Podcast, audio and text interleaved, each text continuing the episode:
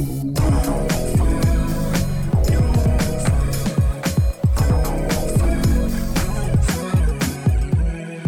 Bonjour, bonsoir à tous, c'est Mehdi Maïsier, je suis très heureux de vous retrouver pour un nouvel épisode de No Fun. Alors je vais me permettre de débuter cette introduction avec une anecdote personnelle. En 2014, l'excellent Sofian Fanen, dont tu parlais dans l'épisode précédent, Raphaël, à l'époque était journaliste à Libération, il m'avait invité à participer à son podcast Le Musichistan. Il s'agissait d'une forme de No Fun avant l'heure, où des journalistes discutaient des dernières sorties musicales. Un des épisodes portait sur le disque Rap Album One de John Wayne, signé chez Sunstro et présenté comme un disque de rap alternatif. Je mets des guillemets là. L'écoute du projet, certes plaisante, m'avait frappé.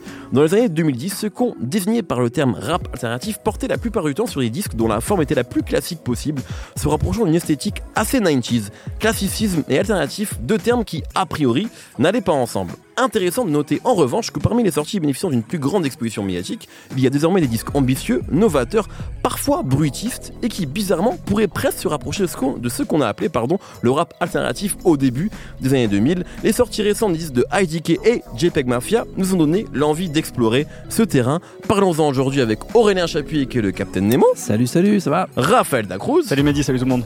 Les alternos dans nos fun, c'est maintenant.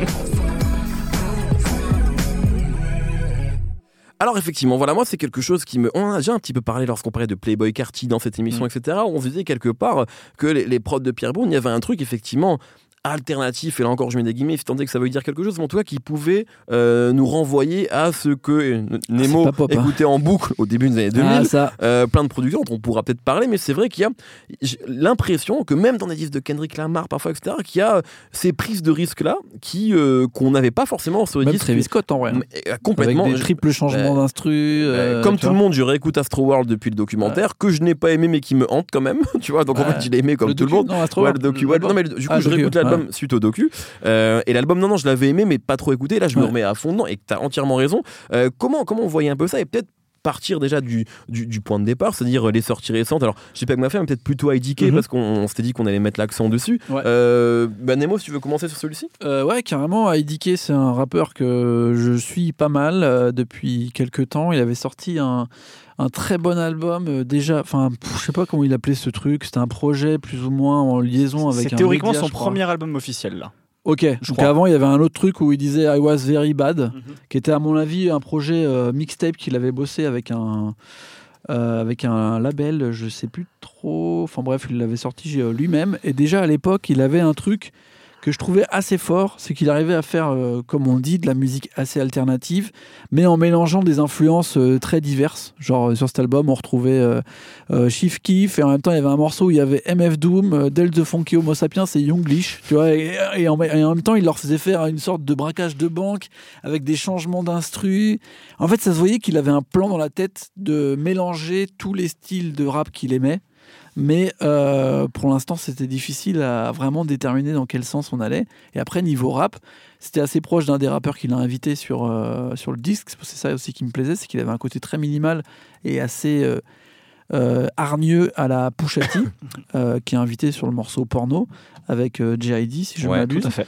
Euh, porno qui est à mon avis euh, sur ce nouvel album le morceau le plus facile d'accès Ouais. et on va dire le qui ressemble le plus à la patte que IDK là, il essaie de ramener sachant que IDK a aussi fait un petit EP euh, en fait c'est un mec de collaboration pour moi et il, il, il emmène des collaborations vers euh, un autre, une autre direction avec les gens avec lesquels il travaille Mhm. il a un très bon morceau avec Denzel Curry qui a pas mal tourné euh, qui à mon avis est euh, ce que Denzel Curry a fait de mieux en termes de tu sais on l'a pas mis trop dans son truc enfin ça il y a un côté un peu challenge. Et après euh, en fait c'est des- c'est un mec qui continue à faire des albums, des projets Mm. qu'on écoute en entier avec beaucoup de détails. Porno notamment, à la fin. Euh, au début, il y a un côté très minimalisme, clips. Donc en plus, il, arrive, il invite Une énorme basse. ouais. C'est énorme, tu as ce côté un peu Neptune ce début 2000 euh, avec des, petits, euh, des petites batteries un peu sèches et d'un coup en plein milieu, pouf, tu as, le breakbeat de Bonita Applebaum et tu as J.I.D. qui arrive et qui rappe comme si c'était genre Native Tongue.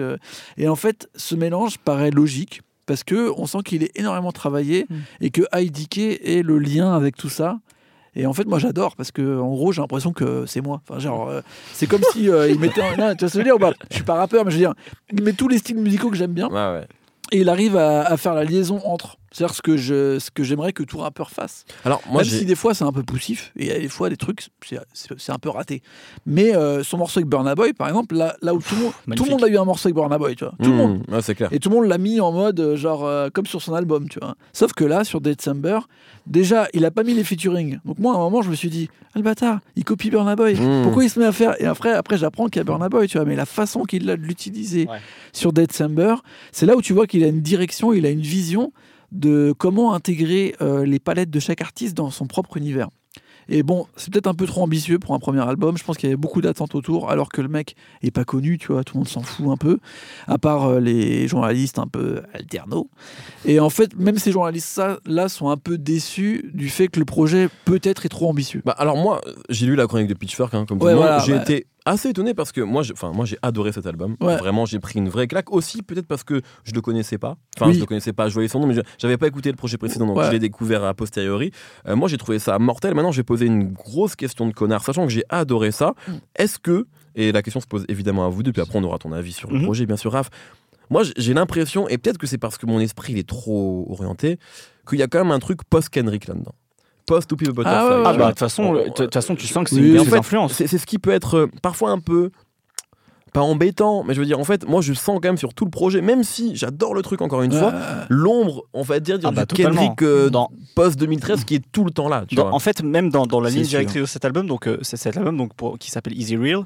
Le I en question, c'est Dieu. En fait, il questionne l'existence de Dieu. Ouais. Et on, comprend pourquoi à la fin. c'est un peu d'air. Je, voilà, j'ai pas envie de vous, euh, vous, vous spoiler le truc parce qu'il en, fait, on comprend pourquoi dans le dernier morceau. J'ai l'impression que c'est un film, tu sais. Je vais pas te spoiler la fin de Mais non, mais parce que en, en fait, comme tu le Mais disais, comme Dem, t'as raison, oui. Co- comme tu le disais en fait Nemo, c'est vrai que cet album, il est très bien agencé. T'as Ouais. parfois l'impression d'écouter un seul morceau en continu avec tous les petits changements, toutes les petites Ouais. nuances qu'il peut y avoir. Et en fait, il est très bien agencé. Il y a vraiment des, des, des enchaînements, etc., qui sont vraiment, euh, vraiment bien pensés. Et donc à la fin, il y a, il y a un peu une résolution finale et on comprend pourquoi. Et donc, effectivement, sur ce truc de Kendrick, on a vraiment l'impression que il a des, des, des interrogations métaphysiques et qu'il essaye de, de, de- de les rapper, de trouver des angles, etc. Mm. Sauf que contrairement à Kendrick, c'est là où je trouve un peu la limite chez IDK, même si j'ai aussi adoré cet album, c'est que Kendrick, en fait, il parle tout, il part tout de suite d'une expérience personnelle à chaque fois, Ouais, sur chacun de ses albums.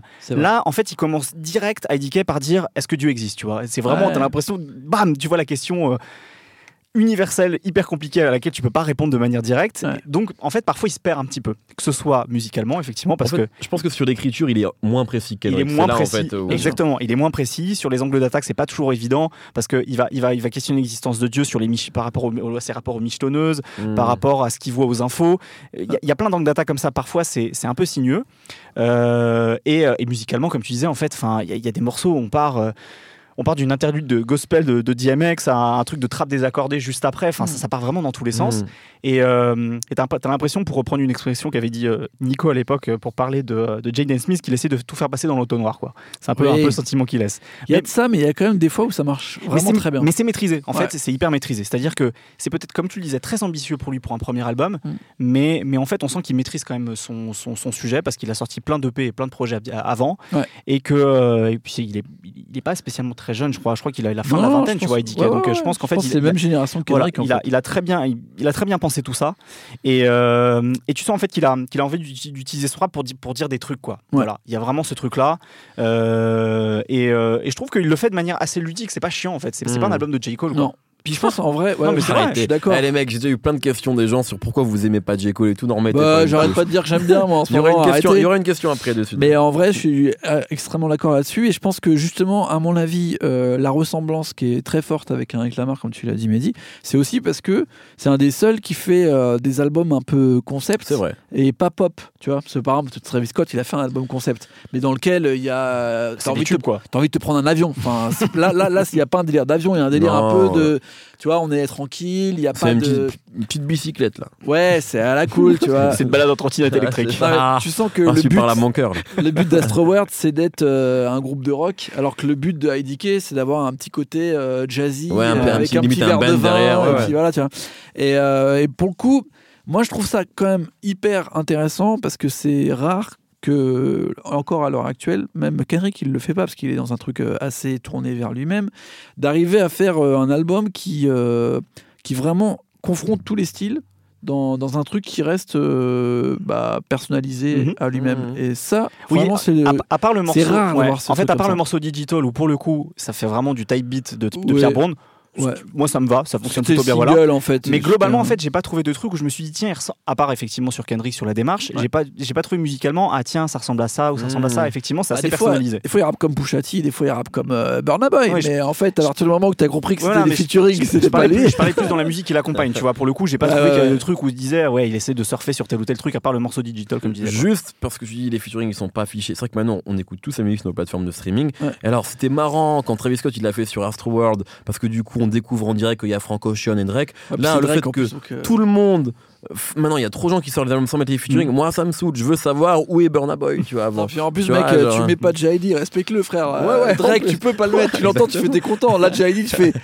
Pourquoi C'est Ouais, qui Il a changé de freestyle. Qu'est-ce que c'est ce mec Exactement. Et je trouve ça c'est enfin ça c'est une sorte de nouvelle c'est tendance tu vois et qui est un qui me fatigue un petit peu. Mhm. Surtout quand genre tu découvres un mec et que tu le connais pas. Ben ouais j'ai peut-être envie d'écouter le morceau avec Pusha T avant pour savoir ce qu'il vaut quoi. Ouais, c'est pas c'est pas. Je pense justement, lui dans sa tête, il se dit c'est un album qu'il faut écouter en entier. Je sais que si je mets Pusha T à un moment, les mecs ils vont aller direct sur porno, qui en plus c'est un morceau un peu spécifique dans l'album.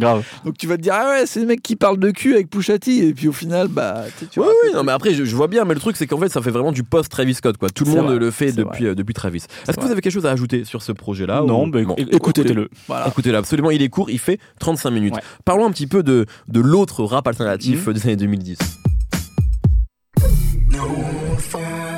Alors évidemment, je suis pas en train d'essayer de, de- d'inventer un genre, un rap alternatif des années 2010, ça veut pas dire Ouais. grand-chose, mais je pense que vous comprenez ce que je veux dire. Absolument. Euh, dans, des fait- projets un peu différents. Voilà, exactement. Mais j'ai l'impression qu'il y en a de plus en plus et surtout un, un, un niveau, on va dire, euh, euh, assez, assez exposé. Ouais. Tu voulais Ouais. rajouter quelque chose, Raph Bah, en fait, j'allais rebondir sur ce que tu disais sur le plus en plus. En fait, je vais, je vais rebondir sur un truc qu'on a dit sur l'épisode précédent. Sur ce truc de. on a eu pendant deux ans là toute une vague de petits gremlins euh, à peine majeurs qui ont sorti des, des trucs immédiats qui ont marché Ouais. tout de suite, tu vois. Les Lil Pump, les Lil TK, les, euh, les TK, les, les euh, Blueface, etc. Je pense en fait, cette scène elle existe depuis très longtemps. En fait, il y, a un- il y a un exemple très- tout bête, là, c'est Earth Gang. Donc, le, Ouais. le- le groupe qui vient de sortir un album chez, euh, chez, chez Dreamville, le label de J. Cole qui est leur premier album officiel là-bas. Les mecs ont déjà sorti 3 EP, enfin je sais plus 5 EP, 2 albums. En fait, ils ont sorti Village. Village en plus. Voilà, c'est ça. C'est juste qu'en fait, je pense que collectivement, on, on- on est pas mal en fait à peut-être en avoir marre de ce truc d'avoir juste des mecs qui arrivent avec, euh, avec une attitude de branleur et des, et des tubes. Mm. Ça marche une fois, deux fois. Au bout d'un moment, en fait, la, la- la formule elle est tellement répétitive que ça commence à nous gonfler. Et d'un seul coup, euh, je pense que notre, notre centre d'attention pardon, commence en fait à, à juste s'ouvrir. Et que là, d'un seul coup, on, on s- on se dit Eh, mais ouais, c'est vrai que lui, j'en entends parler depuis un petit moment et peut-être que je devrais lui donner sa chance aussi. Mmh. Enfin, en tout cas, moi, c'est le sentiment que j'ai eu parce qu'Eddie c'est un nom que, je- dont- que j'avais déjà vu passer, Ouais, ouais. dont, euh, dont Nemo euh, par- parle euh, assez, assez régulièrement sur, euh, sur, sur les plateformes C'est quoi qu'il a à disposition. Je- envie de dire, c'est le cousin Stiz de 2019. C'est pas faux. mec dont on a toujours entendu parler, il a toujours des avec tout le monde, mais tout le monde s'en bat les couilles. Parce que par exemple, la JPEG Mafia dont tu, dont tu parlais euh, Ouais. en, en intro, donc il vient également de sortir euh, un album. C'est pareil, c'est un mec qui est là, euh, qui, qui est- c'est déjà son troisième album, de fait. rien. Et, et lui, ouais, il a une proposition musicale tout autre, c'est-à-dire que c'est c'est à peu près euh, aussi éclectique que peut l'être euh, que peut l'être IDK, sauf que c'est très brutiste lui pour le coup. ouais, Pour moi, JPEG, l'expérience. bah, JPEG Mafia, pour moi, je le mets un peu dans la lignée des, euh, des producteurs type Bomb Squad ou LP. C'est-à-dire que c'est des mecs qui prennent des bruits, des bruits très disparates, Ah, ça y est. qui, te, qui te mettent ça au mixeur et ça envoie quoi. Et Mmh. euh, tu, t- ça n'a pas forcément beaucoup de sens quand tu l'écoutes la première fois. ça oblige d'être concentré, c'est pas du easy listening. Contrairement à IDK où là il y a le morceau avec Burna Boy avec un espèce de petit sample de Cooling de gang derrière. Non, c'est pas ça, tu vois. JPEG Mafia, c'est pas possible. Donc Et- pour toi, c'est pas nécessairement le rap, les rappeurs et les producteurs qui, on va dire, poussent le rap dans leur retranchement, c'est plutôt le public qui s'ouvre euh, à je ces gens-là. je pense que eux, très clairement, ils ont une proposition pour le coup radicale chez JPEG Mafia, en tout cas différente chez IDK, mais que d'un seul coup, en fait, euh, on, on arrive au bout d'une certaine formule dans le rap mainstream, surtout qu'en plus, là, en 2019, on n'a pas eu d'album majeur type Dem, par exemple, ou type, euh, ou type Ou Dirty ou- ou- voilà. On n'a pas eu ce genre d'album. On a eu de très bons albums. Je pense à l'album de Denzel Curry, je pense à l'album de Freddie Gibbs et Madlib, etc. On n'a pas eu d'album définitif. Non. des- Pas de des- game des trucs. changer, ouais. Voilà, c'est ça, tu vois. Et je pense que simplement, Ah, ça là d'un seul coup, là d'un seul coup, on a des artistes qui arrivent avec des vraies propositions très fortes. Même si c'est pas encore des trucs hyper maîtrisés ou si c'est des choses majeures, et que d'un seul coup, en fait, même si c'est des mecs qui sont là depuis quelques temps maintenant, le fait en fait que dans, dans, dans, dans le spectre global du rap américain, il n'y a pas eu ce genre de choses-là et qu'eux, ils amènent, je pense que d'un seul coup, en fait, ça, ça bouscule notre, notre centre Mmh. d'intérêt et c'est tant mieux. Parce que pour le coup, ces mecs-là, même, même si c'est pas hyper maîtrisé, au moins, tu vois, ils amènent quelque chose sur la table, quoi. Ils, se disent, ils disent voilà, je, peux, je- je peux vous proposer ça, quoi. Moi, je pense qu'il faut pas oublier aussi qu'il y a pas si longtemps, euh, il y a un mec qui est arrivé qui était le plus alterno que tu pouvais dé- découvrir et qui avait une grosse fanbase, c'était X, au final. Ouais, ouais, j'allais en parler absolument. qui faisait quand même de la musique inclassable, avec des morceaux qui étaient soi-disant des tubes ou juste il gueulait avec un truc hyper saturé. Il y a tout ce truc de la saturation Ouais, qui est arrivé, qui était pour moi presque aussi alternatif que des Cannibalox, Mhm, LP sûr. ou etc. Et que là, en plus, Sauf que là, c'est devenu cool. En fait, ça. Ouais, après, ça- à l'époque, c'était, ça, a jamais été des tubes. Bah, franchement, Cannibalox et JPEG Mafia, pour moi, c'est pareil. hein. Ça Oui, reste des trucs qui sont peu. Tu as raison. Non, non, et JPEG Mafia, oui, non, mais ce que je veux dire, c'est que ce qui est fou, c'est que Extentation, enfin, Look at Me, etc., c'est, ça a été des Mais- tubes et ça a été ce que les gens voulaient écouter à ce moment-là. parce que moi, le changement, il se fait, à mon avis, au moment où il y a, genre, euh, par exemple, Haute Future, qui fait un mélange de, d'univers assez pop et d'un univers assez dur, brutiste et un peu punk. Et en fait, ce mélange pop-punk, qui a, qui a un truc qui est arrivé, à mon avis, à ce moment-là, 2010, ouais, etc., 2010, ouais. a eu énormément d'enfants et depuis on arrive à rentrer dans des énergies assez pop des trucs qui peuvent des fois être très brutistes et très punk. Mais en fait c'est le c'est le rendu final qui fait qu'en fait euh, bah tu peux avoir un Astro World ou un X qui va finalement devenir global ou même 6 9 tu vois ça devient global parce que en fait il y a quelque part derrière un truc qui peut être populaire alors que JPEG Mafia à mon avis fait tout pour pas l'être Ah oui, Parce que- les morceaux, euh, en plus du fait que je suis d'accord, il y a des milliers de pistes en même temps et qu'il y a un côté très euh, bender euh, avec des circuits que tu, enfin des bruits électroniques que t'as pas forcément envie d'entendre dans la musique, que tu peux retrouver à mon avis sur des Public Enemy ou sur des LP, mais Public Enemy et LP avait quand même un côté brutal de batterie funk qui était là. Mhm. JPEG Mafia, il s'amuse à te casser le rythme Ah absolument ouais, bien sûr. ouais, tout le ouais. temps. C'est beaucoup plus radical, c'est ce que je disais. Et il y a un côté un peu, pas euh, slam, mais je veux dire, euh, pas. Tout est fait pour pas que tu rentres dans un rythme particulier. Mmh. Et euh, donc, t'écoutes l'album. À mon avis, c'est un truc qu'il faut vraiment voir en live. Parce qu'apparemment, JPEG Mafia est tout seul sur scène.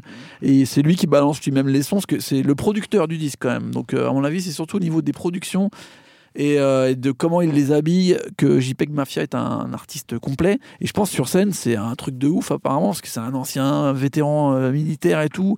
Il est torse nu au bout du deuxième morceau, il balance les morceaux tout seul et il part dans des prestations. Pour moi, là, on est sur un truc très alternatif, mais d'artiste complet. Mmh. Après, c'est vrai que contrairement peut-être à ce qu'on a connu à la fin des années 90 avec des labels comme Rocus, comme Def Jux, qui se mettaient, enfin, pas, qui n'étaient pas forcément dans une posture, mais qui offraient une alternative pour le coup au, son dominant, on va dire à Bad Boy par exemple. Ouais. À la fin des années 2000, où on a eu effectivement la- l'arrivée du blog rap avec, euh, je pense que Hot Future, ça a vraiment incarné le mieux ça, Ouais. Euh, en contrepartie du son euh, Miami, YMCMB, hyper brillant, hyper, hyper criard en fait. Drake même. Alors Drake après il a il a amené autre chose parce qu'il a Ouais, l'esthétique Ah, audio, bah, mais je voilà. comprends ce que je comprends ce que tu veux dire. Là en fait, on a effectivement plein d'artistes qui ont des propositions très différentes, qui ont ce truc d'être un peu, qui veulent un peu être iconoclastes. Je pense aussi à quelqu'un comme Rico Nasty finalement. Mmh. Rico Nasty c'est une fille qui bosse avec euh, donc avec Kenny Beat. euh, qui, euh, qui se présente pas comme les autres rappeuses actuelles, c'est pas Megan Thee Stallion. En fait, elle, elle utilise la rage, sa colère pour, Ouais. pour, pour défendre un truc, tu vois.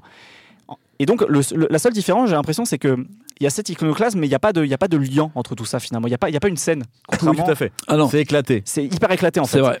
Mais, mais ça. a pas mais- de chapelle. voilà, exactement. Mais voilà, mais par contre, c'est hyper intéressant d'av- d'avoir ces mecs, comme, comme je le disais, qui, euh, et ces artistes de manière générale, qui, euh, qui offrent en fait, et c'est là-dessus où on peut dire que c'est alternatif, c'est qu'ils offrent en tout cas, eux, une alternative parce que Mm. ils ont, ils ont d'autres angles d'attaquer la musique et le rap en 2019. Quoi. Je pense qu'on peut aussi intégrer dans cette euh, milieu alternative Brockhampton, par exemple. Ouais, C'est un groupe qui va tester un peu dans plein de trucs Ouais, différents. Des fois c'est brutiste, des fois c'est carrément pop, euh, voilà. Et euh, c'est vrai, comme on est en train de le dire là, et je vous rejoins, euh, c'est vraiment l'i- l'identité de l'artiste qui fait euh, la force du truc. Mhm. Il n'y a plus du tout de regroupement. D'ailleurs, on Mhm. voit souvent quand on essaie de créer des scènes, ça ne veut rien dire. Même à l'époque où il y avait X, on disait oui, tu vois, le son un peu saturé, on va mettre aussi 6 9 Trippier. Tu vois Oh. que les mecs, ils n'ont rien à voir. Ouais, ouais. Il, c'est- ça va pas du tout dans les mêmes Mhm. directions. Enfin, il n'y a plus de scène en fait. C'est vraiment le but, c'est que chaque artiste trouve un peu son truc. Et des fois, son truc, c'est bizarre. Voilà. Très bien, merci beaucoup messieurs. Alors on va parler, on va passer pardon aux questions des auditeurs.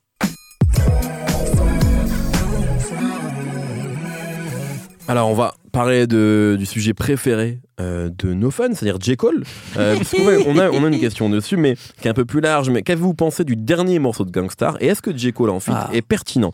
Pertinent. C'est ça qui est intéressant comme, euh, comme question. C'est bon. Alors le morceau, moi, je crois qu'on l'a tous bien aimé. Ouais, globalement. il, est, il est Ah, cool, c'est ça fait cool. plaisir. Ouais, non, ça fait plaisir. 16 ans après, Mais fait J. Cole dessus parce que c'est vrai que c'est pas la première fois qu'on a des parce que j'ai aussi c'est marrant j'ai eu beaucoup de questions dessus sur même qu'est-ce qu'on pense plus globalement des featuring posthumes etc quelque chose qu'on a beaucoup vu avec de Tupac à l'époque ouais. on a vu Eminem T.I. etc et j'en passe qui ont qui ont travaillé sur des albums de, de Tupac Mm. qu'est-ce que vous en pensez dans ce cas-là? Déjà qu'est-ce que vous pensez plus globalement des feats posthumes et dans un second temps du cas Gangstar J. Cole? Raph J'ai envie de citer euh, Oxmo Puccino dans ah à ton enterrement. mais c'est arrivé ça Mais oui, je sais, c'est ça qui est génial. fou vas-y je te C'est ça laisse qui est génial. Donc voilà, dans ce morceau-là, il disait euh, un jour ou l'autre sur les ondes, on va entendre Biggie featuring Bob. On l'était en 2001 et donc en 2005, il y a le morceau Biggie featuring Bob qui arrive. sur The Duets où ils ont, ils Voilà, ont exactement. fabriqué des Ça duos. Exactement. Euh, donc Oxmo a été visionnaire là-dessus. Ouais. Euh, ouais, je- pff, en fait, j'ai toujours envie de laisser moi les, les morts où ils sont, tu vois, parce que je pense à- aux albums par exemple posthumes de Pimp C. À part, à part le dernier l'album de UGK qui avait plus ou moins, je pense, c'était aussi travaillé de son vivant. En fait, à chaque fois, je me dis mais il y, a- pas besoin. C'est- Tu, tu, tu mets le doigt sur un truc quand même, c'est que tu vois, UGK, ça vaut le coup parce qu'il y a toujours Bun B. Donc en fait, tu as un gardien du temple Ouais, de ce que c'est UGK. Donc lui, il peut réutiliser ce qu'il connaît de Pimp C, l'orienter, etc. Quand c'est un mec tout seul et que tu le laisses ça Ah à des bah- producteurs, ça veut rien dire. Ah bah clairement, moi le, le dernier album posthume de Pimp C qui est réalisé par Issa Rocky, Ça veut rien dire. C'est bizarre. Ah, parce qu'ils se connaissaient pas tant que ça et Ah ça n'a ouais. pas trop de sens. Là, pour moi, j'ai envie de dire en fait euh, ce qu'a dit DJ Premier, tu vois, c'est que DJ Premier, enfin Gangstar, c'est Guru et DJ Premier. Mm. C'est-à-dire que là, euh, les paroles euh, et les couplets qu'a choisi DJ Premier de Guru, c'est pas des, c'est pas des couplets, enfin c'est des couplets qui étaient déjà prévus Mhm. pour Gangstar. C'est-à-dire que ce que ça représente Gangstar, tu vois, ça s'appelle quand même Family Loyalty. Mm. Euh, il a dit ouais, le but de Gangstar, c'est quand même de faire des choses qui sont intemporelles et qui représentent quelque chose dans la musique. C'était déjà leur position dans les années 90, début 2000, et il veut que ça reste la même position. Et DJ Premier, il a tout à fait euh, le droit. Enfin, je veux dire, c'est, son groupe en fait. C'est son groupe et Mmh, celui ouais, de ouais. Gourou. Donc, euh, il a mis du temps à avoir le droit d'utiliser euh, Gourou parce qu'il y avait plein de problèmes vu euh, les circonstances de sa mort. Après, il explique bien en disant genre, euh, ben, en fait, je discutais avec J. Cole parce qu'il m'a demandé de faire le remix de 1985, son morceau et tout. Et, et là, je me suis dit, mais en fait, quand j'écoute ses paroles, la position qu'il a avec la jeune génération, euh, le fait d'être à, mi-chemin, en même temps leur dire attention les gars, euh, vous avez euh, des choses à dire, vous, vous parlez pour des, tu vois, des, des jeunes qui vont vous suivre, vous devez avoir une certaine position en fait dans le truc. C'était ce que Gangstar disait. Ouais, donc c'est pertinent. Bah ouais, pour moi, en fait, J. Cole, tu pouvais pas choisir quelqu'un de, de plus universel, en tout cas. Je pense que c'est un mec qui, était dans, qui est dans la lignée de ce que faisait Gangstar, en tout cas. Et à mon avis, euh, DJ Premier a eu raison de le choisir. Et je pense que Guru l'aurait choisi aussi. S'il avait fait un Jazz Mataz, il aurait invité J. Cole, il aurait invité. Il aurait invité tous ces mecs-là. Donc, ça me paraît pas bizarre. Et en plus, je trouve que c'est assez cool d'avoir cette vision des préceptes un peu vieillots, tu vois, family, loyalty, comment Guru il les utilise. En fait, je trouve ça intéressant de voir que ça a été écrit il y a 15 ans. Et en fait, c'est tellement sur des thèmes qui sont intemporels que le fait que J. Cole retravaille sur le même truc, finalement, bah, tu vois le lien, en fait. Et c'est très rare euh, dans le hip-hop de voir un véritable lien avec des artistes de maintenant et avec Ouais. des choses qui ont été faites il y a 15 ans. Mmh. Et là, tu sens qu'en fait, c'est pas surfait. Tu sais, c'est comme ces films qui jouent toujours sur les mêmes cordes, mais en fait, ça plaît à tout le monde, tu vois. Bah, quand tu parles de l'amour et de la famille euh, ou euh, de d'un truc un peu comme ça, bah, tu sais que ça, enfin, ça- tout le monde est touché en fait sur le, le- la relation père-fils, ces trucs comme ça, tu vois. Raph et on finit là-dessus. Tant qu'on n'a pas de concert de Gangstar avec Gourou en hologramme, moi ça me va. Oui, ça n'arrivera jamais. Est-ce qu'on aura un album déjà? Parce que j'ai vu que tous les morceaux de Gangstar qui sont sortis là, et les vidéos, elles ont sauté à cause de ce compte Solar et a marqué euh, Solar. putain. euh, Ah oui, alors peut-être une, euh, dernière question, Euh, il y, en- a plein, mais désolé, on, va, voir, on a déjà beaucoup parlé. Juste, j'ai oublié de citer, c'était une question de Daryl Beats, là, voilà, je, je- je- je le cite. Dernière peut-être question, alors c'est peut-être pas la meilleure, mais je vous la poser comme ça, vu qu'en fait j'essaye de prendre des questions un peu en lien avec ce qu'on a dit Bien dans l'épisode. Donc une question de Young Neo, Kendrick est-il devenu meilleur que son idole Tupac? Alors, une- on n'aime pas trop répondre à ces questions-là, mais Ouais. ce que je, on va, on va la, on va la, pour la 45 modifier.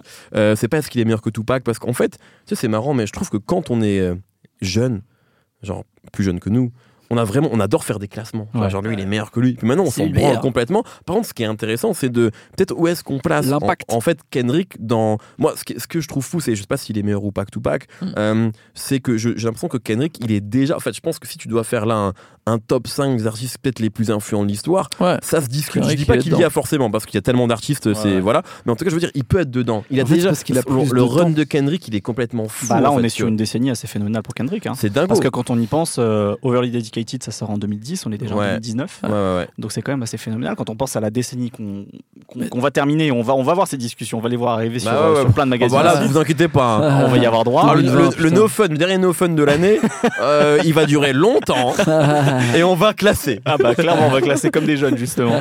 Et je pense que ouais, la, la- la place de Kendrick sur cette décennie et l'influence qui, bah, de toute façon, on en a parlé tout à l'heure avec IDK, déjà avec un mec comme IDK, je pense qu'il re- il revendique cette filiation-là, tu vois. Donc voilà. En fait, ce qui va tout changer, c'est le temps. Tu vois, Ouais. Tupac, il a eu très peu Oui, de temps. bien sûr. Tupac, il a eu C'est euh, complètement ans, fou ce qu'il a fait en si peu de euh, temps, c'est incroyable. Et il a marqué parce que justement, il y a eu cette fin abrupte et tout ça, tu vois. Donc euh, c'est impossible à classer, impossible à mettre en même Ouais. temps.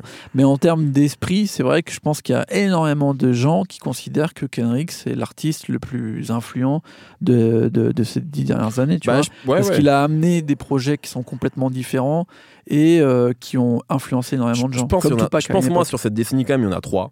Euh, en termes en termes aussi bien de Et succès Drake, que de sûr. et, et Kanye encore encore Kanye, Kanye, parce que je sûr. pense que My Beautiful Season Fantasy et Yeezus c'est sorti en c'est 2010 des disques et ouais, ouais. 2013. Et de- vrai. non mais c'est des disques après ça s'est un peu fin, arrêté ouais non Mm. t'as raison ça c'est un peu Kanye, mais je pense entre, que c'est entre deux je pense que en fait. malgré tout l'impact il est quand même Oh, bien assez sûr. phénoménal Bah, sur les nouvelles Astro générations World, pour moi, c'est c'est- c'est My Blue Je- Dark je Fantasy, réécoutais tu Astro World, même Parce qu'il la fin, la Coffee Bean, il y a un morceau que j'adore, c'est Ouais. du Kanye, mais, mais Ouais, pur jus, tu vois. ouais. Et Parce qu'il a voilà. eu- il est entre deux, il est à cheval entre deux générations. Tout je à pense. fait, ouais. C'est vraiment le mec qui a fait le pont entre euh, les anciens, les Jay Z, même donc les Biggie. En fait, le run de Kanye, il est aussi long que celui de Kanye Drake, c'est de Kendrick Drake, c'est juste qu'il commence plus tôt. en Bah, il commence en mais- 2005 et pour moi il se termine euh, En enfin, en 2015 termes à peu d'influence près. en Ouais, ouais, 2015. complètement. Après euh, Life of Ouais, Pablo, ouais, là ça 2015, devient un peu plus Tout à fait, ouais. Tout à Et fait. là tu sens que bon euh, ça commence à Faut qu'il bricoler. se repose, Kanye, faut qu'il se repose. Bah, En faut tout cas, qu'il arrête de faire de la Il y musique, avait, il aussi fait des une, chaussures. il y avait c'est aussi une question que je n'ai pas retenue, c'est est-ce que Jesus King sort demain? Bon bah non, hein, euh, je pense que vous l'avez vu sur les réseaux, tout le A monde l'a dit. priori, non. A priori non. Oh, on n'est pas à l'abri. Ça on n'est pas à l'abri. on, est en Mais- train- on est en train de dire des énormes bêtises. Ouais. hein. Mais quand même, faut dire que depuis euh, début janvier 2019, tous les dimanches, il fait un concert, le mec. C'est vrai. Et ça, c'est c'est C'est quand vrai. même un délire. C'est vrai, c'est vrai. Ça restera ça, ça restera. C'est un truc, euh, ça se pas, parce que pour l'instant, on le prend un peu comme une blague et tout, mais ce truc de construire euh, avec ses samples et tout, là, il a un rendez-vous tous les dimanches en mode Sunday I- Service. Imaginez l'inauguration C'est de la ça. nouvelle version de Notre-Dame avec un Sunday Service. Oh là là. Ça tuerait, frère. Oh ça tuerait. Bon, merci beaucoup, messieurs. Merci Raph, merci Nemo, merci Solène à la Réal. Euh, merci à tous les auditeurs. Voilà, on se retrouve dans deux semaines pour un nouvel épisode. Plein de bisous, à bientôt. Bye.